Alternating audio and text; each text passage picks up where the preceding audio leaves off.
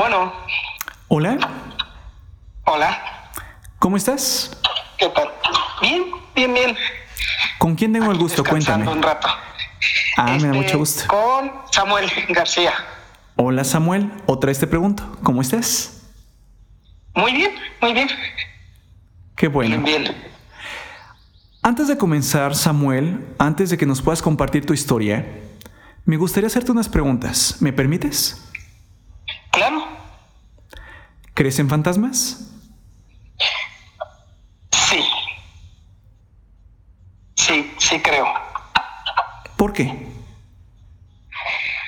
He tenido varios encuentros. eh, entonces, creo que sí existe algo que no podamos darle explicación. O no sé, pero sí, sí creo en ellos. ¿Crees en Dios? Sí. ¿Por qué? Porque creo que hay una fuerza poderosa que nos impulsa o nos dio la vida. Así lo tomo yo. No soy religioso ni nada así, pero siempre he tomado a Dios como algo que nos dé esa fuerza para vivir. Si crees en Dios, ¿crees en el diablo? Claro, claro, como siempre existe el bien, existe el mal. ¿Crees en seres de otros mundos o crees que estamos solos en el universo? Eh, a mi parecer, yo creo que cabe la posibilidad de que sí existan otras vidas en otros planetas, ya que pues el universo es extenso. ¿Crees que ya hicimos contacto? Sí, ¿Y por qué no se ha dado a conocer al mundo el contacto que ya se hizo, a tu punto de vista? Mi punto de vista sería que tal vez no estamos preparados para algo así, aún. Entonces, por eso es que se guarda la información y no nos dice. Es que sí, siento que vendría un miedo colectivo, eh, muchas, tal vez muchas religiones caigan, muchos, haya guerras entre países, o sea, pueda provocar algo más allá que lo que aún no estamos preparados. Hay señales que nos están dando como diciendo, pues estamos aquí, existimos, pero hasta ahí, no llega más allá. Ahora te pregunto, ¿crees en otros universos? Un multiverso tal cual, donde existan otros como tú, solo que más bajitos, más altitos, más gorditos, más delgaditos. Otras versiones del universo, solo que Sí, en otro, sí, como, en otro ámbito. Ajá. pues se podría decir que es como un universo alterno. Exactamente. este. Yo siento que es como que un lado bueno y un lado negativo. No sé en cuál estemos, pero siento que sería algo así. Entonces solo había esos dos extremos, el positivo y el negativo. ¿No crees que haya un multiverso amplio donde haya a la vez muchos universos? No, no lo creo porque, bueno, a mi criterio mío propio, yo creo que siendo el universo así alterno, no habría, no tendría lógica tener más, a mi criterio propio, o sea, digo, porque no sé, no se me da la idea de que haya más allá. Yo siento que hay un negativo y un positivo, nada más hasta mi criterio propio. Ahora, para terminar, ¿crees que existen otras dimensiones? Eh, mm, no sé, donde habiten seres que tengan otras características como la gente sombra. ¿Sí crees que existan otras dimensiones o, o crees que no? Sí, sí, porque yo siento que hay veces donde se emparejan los dos paralelos y hay situaciones que a veces, aunque uno no crea, pasan. O sea, un ejemplo, dejaste esto aquí y de repente está acá. Entonces siento que las situaciones como que se emparejan y las dos chocan en ese momento y como lo que tú dices, los hombres sombra o otras situaciones que a veces no tenemos la explicación en ese momento. Interesante. como la famosa Matrix, ¿no? Que dicen que pertenecemos a una Matrix. Ahora nos No, vamos a otro punto, ¿no? ¿Crees que podamos existir en una simulación? Pues en parte sí, porque ha habido muchas situaciones en mi vida propia que sí he dicho, esto no puede ser así normal, o sea, no puede pasar así. Eh, siento que a veces somos como preprogramados, porque yo me acuerdo, bueno, yo en mi caso, yo me acuerdo que hay cosas que no conozco, pero por algo en mi instinto las conozco. Entiendo. Entonces siento que hay como que hay una programación que ya nos dan al principio, o sea, ya, ya está estipulado que vas para acá, vas a hacer esto, vas a lograr esto, esto no. Entonces, a mi criterio a veces yo siento que sí estamos como en una simulación por muchas situaciones que han pasado. ¿Sabes el propósito de esa simulación? Si existiéramos, ¿cuál sería? ¿Cuál sería ese propósito? Yo siento que el propósito de eso realmente sería lo que hablábamos, el negativo y el positivo, como que uno sí funciona y el otro no. Mm. Eh, eh, es como un experimento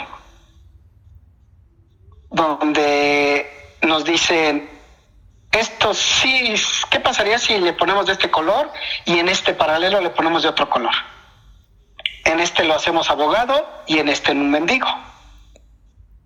Interesante. Bueno, o sea, sería una lógica de de poner así las cosas, o sea, y, ahí entraría la parte que tú decías, que serían multiuniversos. Si es que se fuese el caso, ahí sí entraría lo que te hablábamos, que es un multiuniverso. Interesante.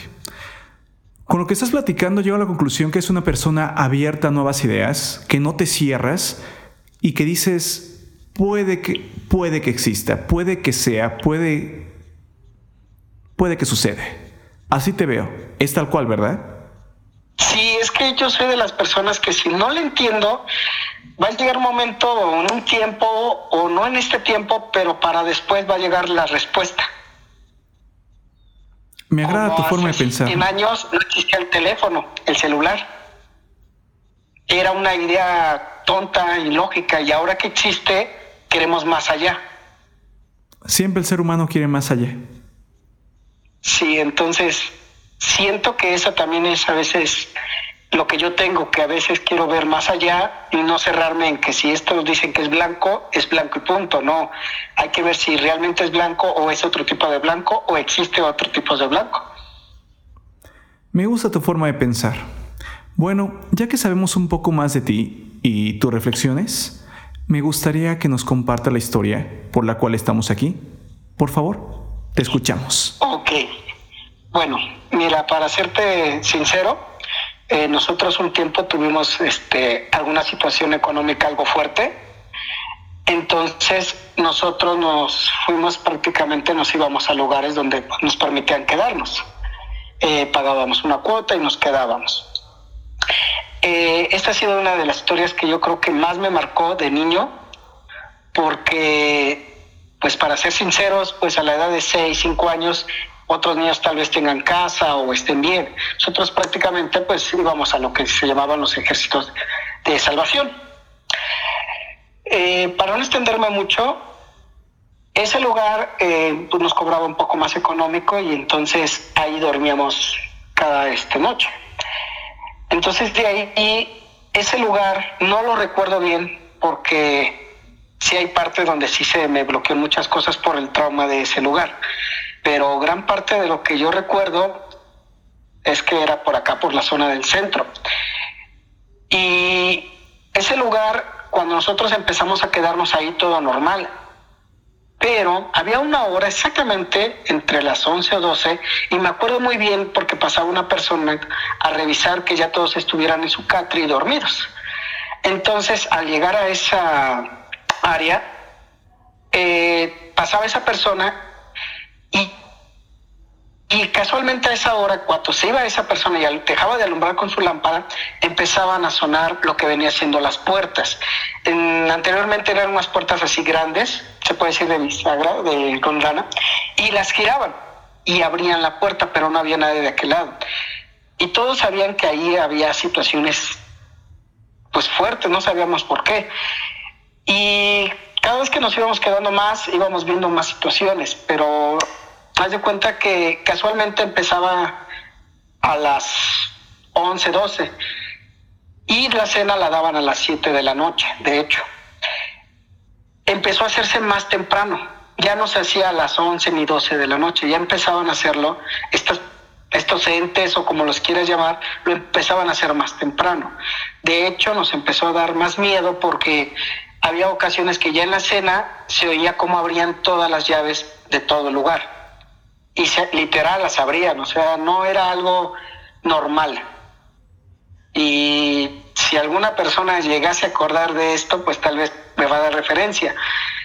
Mi mamá, de hecho, le espantaba y me abrazaba, me decía, no, Samuelito, tranquilo, no pasa nada. Este, y incluso mi hermana, que creo que ya conociste, igual le pasó lo mismo. O sea, eran los tres, estábamos ahí, no había posibilidad en ese momento de decir, bueno, nos vamos de aquí. Pues no había la economía, no había la solvencia, entonces teníamos que estar ahí cada noche. Pasó, de ahí abrían las llaves, y ya después empezó a haber situaciones cada vez más fuertes. Mm, ya eran un ejemplo, nos dejaban entrar a las 5 de la tarde. Había ocasiones en que al entrar pues te revisaban, que no trajeras este, eh, pues comida echada a perder, cualquier cosa. Al momento de entrar había una puerta, de hecho, yo me acuerdo muy bien, y esa puerta la tenías que abrir con fuerza porque estaba, era de metal y estaba algo pesada. Había momentos en que la abrían como si no pesara, pero no uno, simplemente se abría y se cerraba. Yo me acuerdo una vez porque yo al pasar sentí el rozón de la puerta como me salió volando. Simplemente de ahí dije, no, no, no, no, mi mamá siempre me abrazaba y te digo, me decía, no pasa nada, Samuelito, tranquilo. Pues yo sentía el coraje de mamá porque decía, pues no tengo a dónde llevar a mis hijos, o no tengo a dónde ir. Pasó el tiempo, estoy hablando de ya 15 días de estarnos quedando ahí, ya fue cuando empezó a haber situaciones más fuertes porque había personitas que incluso eh, pues nada más encargaban a sus hijos y los veladores de ahí pues los cuidaban porque las personitas trabajaban en la noche. Se oía a los niños llorar, de hecho se oía a los niños llorar, yo me acuerdo muy bien y me abrazaba a mi mamá y hasta incluso la rasguñaba. Y mamá me decía, no pasa nada, hijo se oía llorar a los niños, pero ya no un llanto normal, sino ya de pavor, de miedo. Pasó el tiempo, pasó yo creo más, no recuerdo bien, y la última noche que estuvimos ahí fue la que de plano mamá dijo, vámonos. No sé lo que vaya a suceder, no sé si nos tengamos que quedar en la calle, no sé, nos tenemos que ir de aquí. Esa ocasión fue a las 5 de la tarde, empezaron pues a meternos, te digo, nos daban una hora de bañarnos, este, de 5 a 6 nos bañábamos, preparábamos nuestro catre, nos lo daban, pero esa ocasión todas las regaderas se abrieron, todas, literal, todas, todas, todas. Y lo que más empezó a sacar de onda a todos, porque ya, ya no era algo normal, lo que ya empezó a sacar de onda es que las puertas no las podías abrir ni una puerta. O sea, si te pasabas un cuarto, no podías abrir la puerta, era de verdad como si estuviera pesada. Yo me acuerdo porque era una persona alta, el que normalmente cuidaba ahí, y junto con otro, pues estaban grandes y de buen cuerpo. No podían abrir la puerta. Esa ocasión, pues mi mamá ya, ya sí estaba espantada, de hecho ya, ya sentía el temor de mi mamá porque ya no me decía Samuelito, ya me, ya me veía y simplemente me abrazaba, ya con unas lágrimas se le salían. Ese día una personita dejó a sus hijos en un cuarto donde te digo que ahí los dejaban, era como un, pues, ¿cómo te explicaré? Era una zona donde podías dejar a tus hijos e irte a trabajar y regresar. Pues esa ocasión, esa puerta fue la única que ya no pudieron abrir. Todas las demás se abrieron esa se cerró. Cuando menos sentimos, mi mamá me dice, vámonos, hijo. Y yo empecé a decir, ¿por qué? Me dice, vámonos. La puerta de nuestro cuarto no se puede abrir. Y las literas o catres que había, porque había personas que pues les tocaba litera y otros catre, literalmente empezaron a volarse hacia las paredes. Y de verdad al contarte esto, me da todavía miedo y lloro por situaciones como de mamá de desesperación porque no tenía la solvencia para llevarnos a otro lugar, y al ver estar viviendo eso. Y nunca se me va a olvidar porque claramente se vio cómo se abrieron los catres, las literas literalmente se empujaron hacia las orillas. En eso ya mi mamá dice, no, vámonos, hijo. Y todos los estábamos espantados, o sea, literal, estamos hablando en esa habitación, fácil éramos unas 15, 15 o más personas, todos reunidos en medio, literal, junto a la puerta. Acuerdo que estaba tratando de jalarlo junto con otra señora y los hombres estaban divididos en otra habitación. Los hombres gritaban, salgan, o sea, pues querían abrir del otro lado como de este. Pues como se pudo, logramos salir de ahí, pero la habitación de los niños ya no se abrió. Y los niños estaban gritando de verdad de pavor. O sea, se oían unos gritos de miedo que hasta ahorita me los tengo marcados y los tengo pero súper marcados. Desde ahí siento que dije hay algo más allá que nos puede hacer daño. No sabía qué era, yo creo a esa edad pues te da miedo y recuerdo bien que esa habitación estaba cerrada y había como fácil unos seis, siete hombres tratando de abrir y no podían abrirla y nada más se oían los niños gritar, se oían las cosas volar porque se oía claramente cómo estaban azotando las cosas entre la, la habitación. Para no hacerte tanto el cuento largo, eh, mi mamá me abraza y junto a mi hermana me dice, vámonos. Al querer salir, ya fue donde ya no pudimos porque había la última puerta que te digo de ayer, estaba literalmente como si lo hubieran soldado. Estamos hablando de que algunos estaban afuera y otros adentro. Eh, incluso llegaron los bomberos, llegaron policías y de verdad fue algo tremendo. O sea, oír a los niños cómo gritaban, cómo estaban y nosotros ahí prácticamente estando encerrados en ese lugar, fue cuando ya de plano todas las cosas, todo lo de vidrio se empezó a romper todo, literal, o sea, se veía vasos de la cocina, todo. Fue cuando ya de plano eh, mi mamá cree mucho en Dios, empezó a orar y todos empezaron a orar y se agarraban. Y recuerdo bien cómo mi mamá me, abrazó, pero ya no me abrazaba con ese como protección, sino también de miedo. Entonces, ya simplemente, no sé cómo lo, lo pasó, no sé, se abrió la puerta pues nos salimos, como pudimos todos. Yo me acuerdo muy bien que incluso había ambulancias, estaban atendiendo, o sea, había crisis, los policías no podían entrar, de verdad que era algo increíble, hasta ahorita, a mí me ha dejado marcado hasta ahorita, incluso mi hermana, como mi mamá, te lo pueden volver a contar, y fue algo que nos marcó a, a los tres. Y de esta parte, ya cuando salimos todos, los niños se seguían por dentro, pero ya adentro, ya afuera, perdón, había una ventana. Y se veía literal, literal, o sea, no puedo decirlo, no puedo decir cómo se veía, pero se veían volando las cosas. Es algo que tal vez muchos dirán que es una locura, que tal vez, ¿cómo crees? ¿Cómo puede pasar eso? Pero de verdad,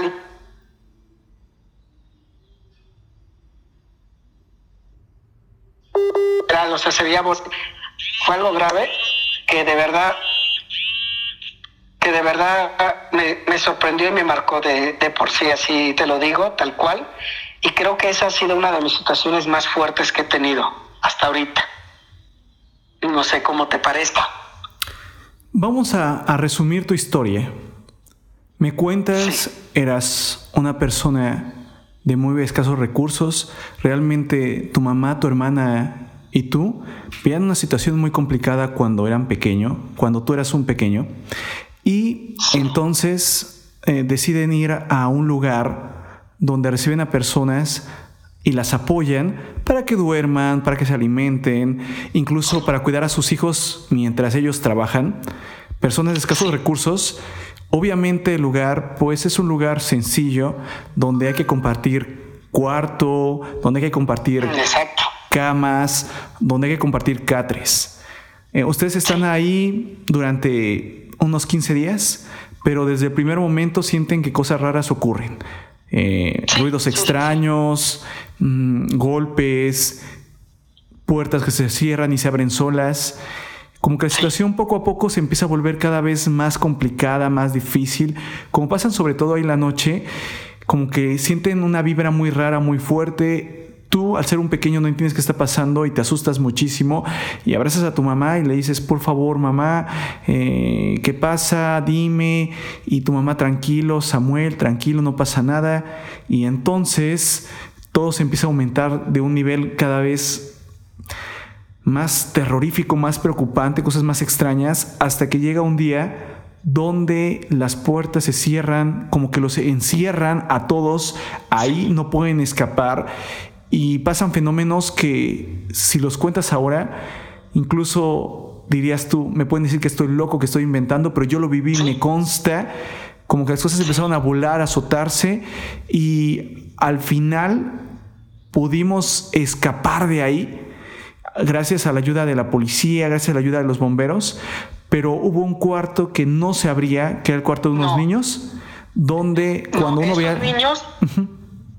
Sí, de hecho esos niños salieron de verdad, cuando los lograron sacar, te estoy hablando de unos 10, 15 minutos de que los tenía, estaban literal adentro, cuando salieron eran blancos.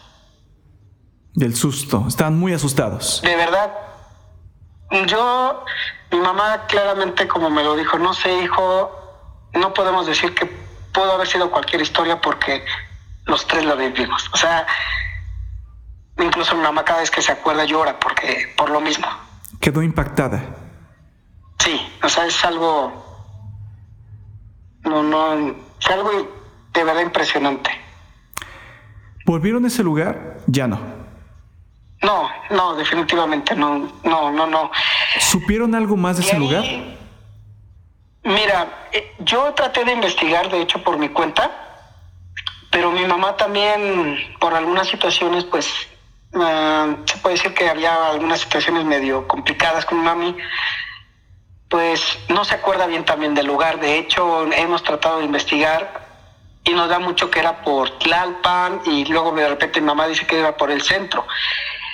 Yo lo que siento es que fue tanto el trauma que ya de plano al lugar lo olvidamos. No sé si me entiendas. O sea, exactamente dónde fue, no te puedo dar una referencia lo que sí te puedo decir es un lugar donde, pues como tú dices, este, vivíamos una situación algo difícil, pues a veces se puede decir que en situación de calle, entonces pues teníamos que ir a ese lugar. Lo que sí me acuerdo que era de ejército de, salvación. Y en esa parte tienes razón. Eh, escuché muchas historias donde cuando alguien sufre un trauma demasiado fuerte por sobrevivencia, la mente empieza a borrar recuerdos para que no afecten tanto. O sea, como que empieza a ocultar esa parte porque es muy difícil de sobrellevarla. Sí. Dices que el impacto es tan grande y sí, de que cuando tu mamá lo recuerda, llora. O sea, le causa tanto dolor, tanto sufrimiento, que incluso vuelve a revivir el momento y llora. Sí. Ahora bien, eh, tú me comentaste en una plática anterior que tuvimos, Samuel, que tú tenías muchas historias, que realmente no sabías si estabas salado, si estabas bendecido o, maldito, porque te han pasado muchas cosas las cuales simplemente son difíciles de explicar. Que incluso tenías videos. sí, mira, de hecho yo tengo videos donde yo vivo. Eh, bueno, es una zona donde anteriormente, para que veas cómo está la zona. Aquí era un rastro viejo, que todavía sigue en el rastro, pero anteriormente aquí había un río y aquí era un panteón. Entonces era tanto donde mataban a los animales, tanto donde enterraban a las personas. Sí, o sea, aquí es una carga, aquí hacen brujería, aquí hacen demasiado cosas fuertes. Hemos encontrado, mi hermana y yo, fetos de bebés. Este, o sea, hemos encontrado cosas muy fuertes. Y sobre mi hermana, este, pues imagínate, estuvo internada por la misma situación que te conté anteriormente, eh, por la situación que teníamos, mi mamá ya decidió mejor internar a mis hermanas. Entonces estaban en el internado de Villa Estrella, allá en Iztapalapa, donde está el Cerro de la Estrella. No sé si has oído de ahí. No, no conozco el lugar. Bueno, es donde hacen la recreación de la crucificación de mm. Jesucristo. Ya, ya lo ubico. es, es la cueva del diablo y todo eso. Ahí es más te ubicas. Ahí anteriormente era un internado, de hecho.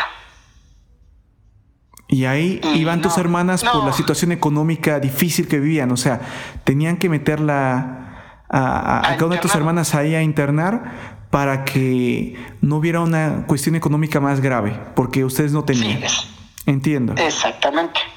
Sí, y de hecho, ese ahí hay esas sí historias de Estrella Va a haber mucha gente que va a salir a decir sí, cierto, porque no fue una, fueron muchas historias de Estrella de hecho, yo cuando iba a visitar a mis hermanas, ellas me robaban porque estaba prohibido, pero me metían hasta adentro y había unos dormitorios que le llamaban dormitorio 6. Ahí literal se aparecía una señora, en los columpios aparecía una niña, o sea, no sé cómo te dices, si no se estés al lado, tenga la buena o mala suerte de, de encontrarme esas situaciones, pero ya les he perdido el miedo. Ya te has enfrentado tanto a eso que ya has logrado vencer ese miedo y decir, bueno, es parte de lo que estoy viviendo? Pues sí, porque ya llega momentos en que yo reto. ¿Cómo?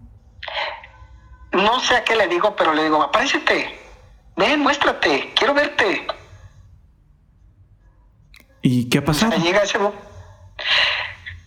Dos veces sí me ha pasado algo raro. De hecho, una ocasión yo vivía, es que te digo, yo sí soy vago, yo sí he vivido en muchos lugares, porque siempre me ha gustado andar de aquí para allá. Yo viví un tiempo en Valle de Chalco. En esa ocasión yo estaba con una personita, era mi expareja, y me enojé mucho con ella. Y me salí de malas, y a la parte de atrás había llano. Y me fui de malas y fui diciendo, bueno, si uno se porta bien y haces el bien, ¿por qué te pasan estas cosas? Y empecé a reptar, dije, bueno, si existe algo malo, si existe algo que de plano no, no quiere que usted sea feliz, pues que se aparezca y punto, que me diga las cosas como son. Pues me hubiera callado mejor.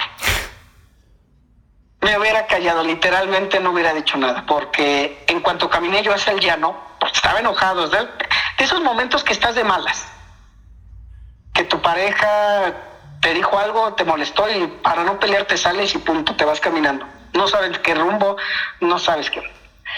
Yo me salí bien enojado y te estaba diciendo, bueno, si de plano la vida la quiere traer contra mí, pues ya, dime y muéstrate y dime lo que quieres decirme.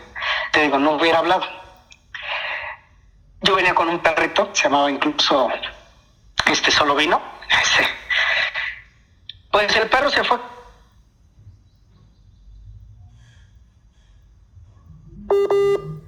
coraje me dio porque todavía le digo. Se cortó la llamada. Todavía le Escuché, escuché hasta el perro se fue. Hasta ahí escuchamos. Sí, de hecho, hasta el perro se fue, literal. Cuando yo de repente eh, veo la parte de, del llano, hay una persona de, de negro acercándose. Cuando yo me acerco a esa persona, literal te lo digo así. Me dijo, hola, me presento. ¿Me buscabas? Yo simplemente le dije, ok, ya estás aquí. Y simplemente me dijo algo.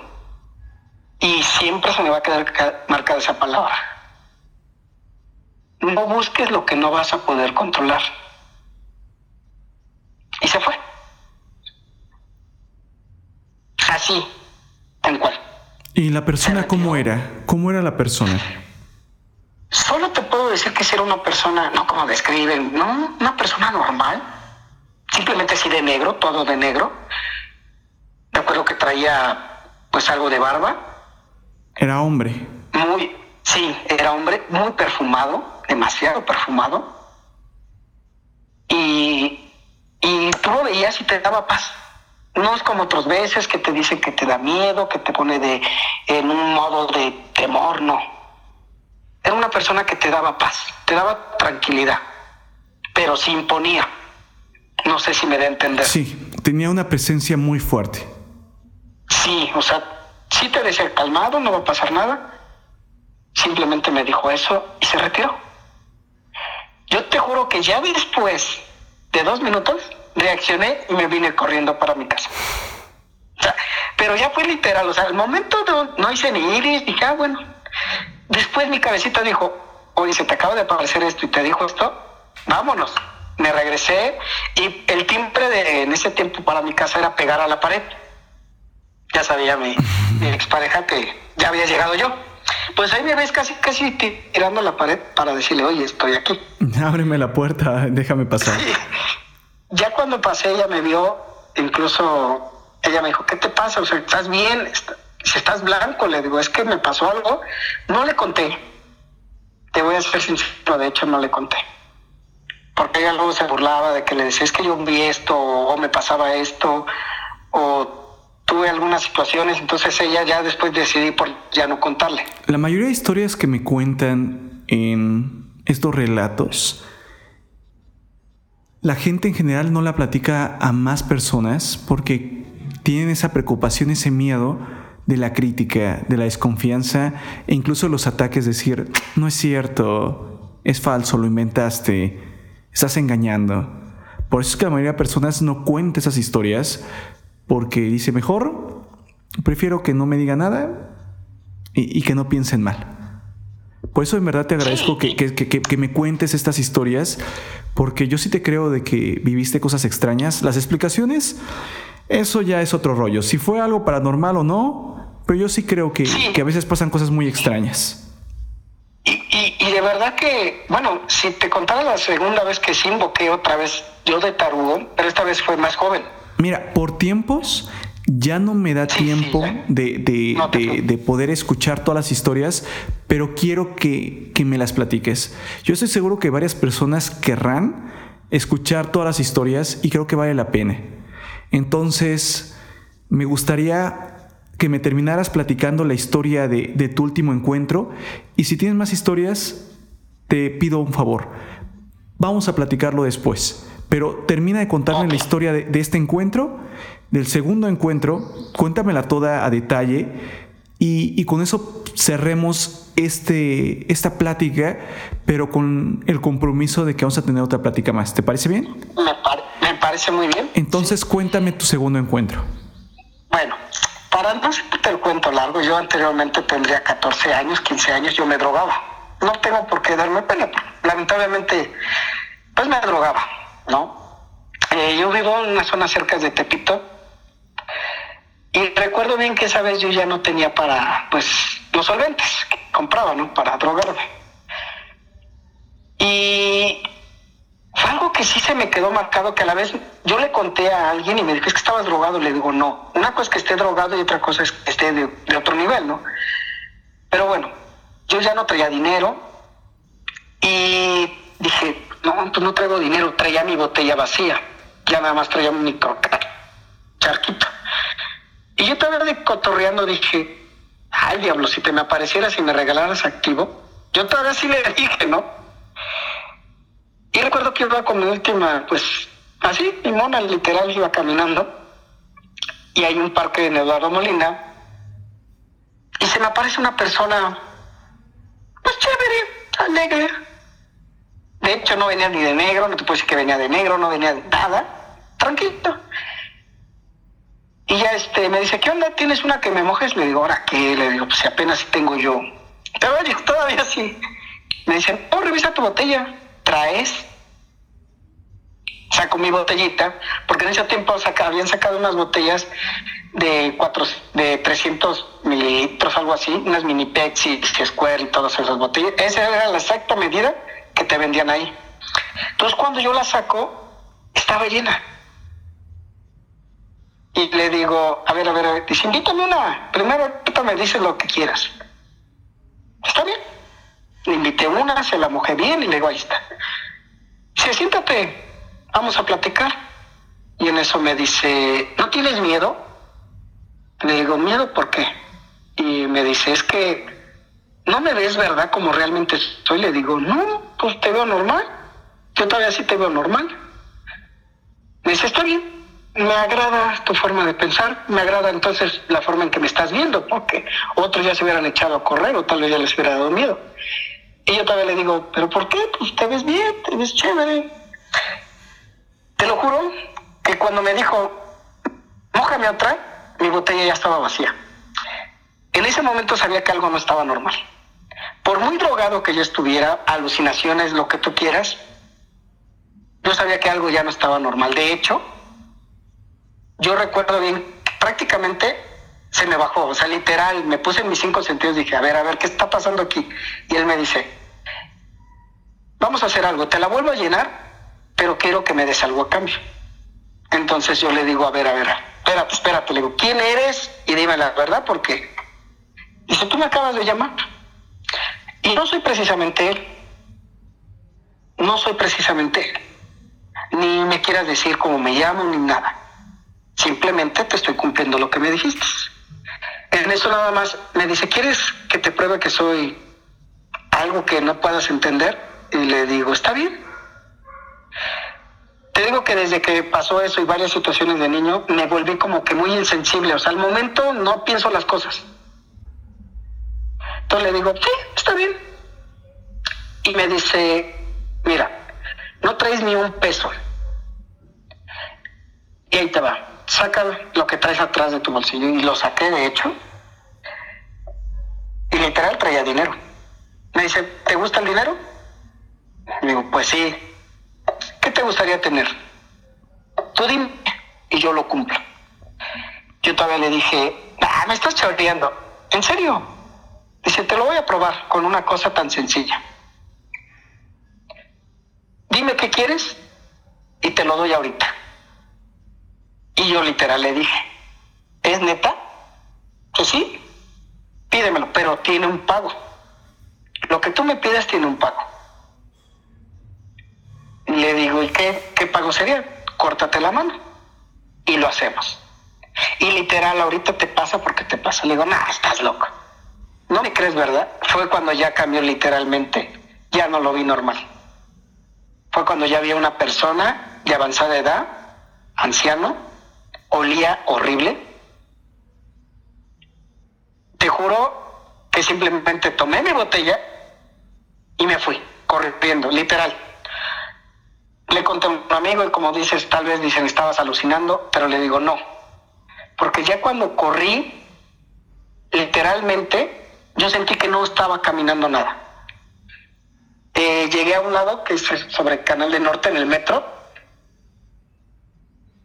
Y ahí fue cuando reaccioné, te digo que de mis cinco minutos reaccioné y vi que no, no, no estaba drogado. Y todo el mundo me, cuando les digo, es que de verdad no estaba drogado. O sea, sí entiendo los de los sí entiendo, pero no, no fue eso. No, fue algo que, que de verdad dije, no, esto sí fue real.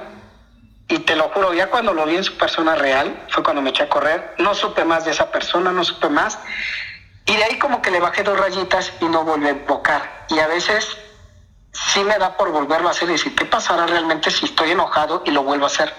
no sé si sean las malas energías que trae uno o, los invoques, esa es la parte donde yo a veces siento que es donde yo enojado puedo hacer algo o puedo invocar algo que no quiero. Por eso yo creo que la segunda vez se me apareció y me lo dijo, ¿no? Bueno, ese es mi punto de, de vista. Muy fuerte la historia, ¿eh? Muy fuerte la historia que me acabas de contar. Y dirías tú, Tal vez habías consumido una sustancia que te podría crear alucinaciones, pero no era la primera vez que la consumías y sí sabías diferenciar tal vez entre tus alucinaciones y entre lo real. Sí, pues Samuel, te agradezco mucho que hayas platicado conmigo, que hayas compartido tus historias y sé que tienes más y me gustaría poder platicar contigo más, pero ¿te parece bien si lo dejamos para el siguiente? Sí eh, encuentro, por favor? Sí, me parece muy bien. Bueno, pues te mando un abrazo muy fuerte. Te agradezco mucho que hayas compartido esto con nosotros. Y dirías tú, tener cuidado con lo que uno invoca porque podría aparecerle a uno el diablo. Sí, literal, ¿eh? Hay que tener cuidado. Bueno. Más cuando le pegas al diablo, dicen así. Pues gracias Samuel, nos vemos pronto, te deseo excelente tarde y una excelente vida. Sí, muchas gracias y hasta luego. Nos vemos pronto, bye.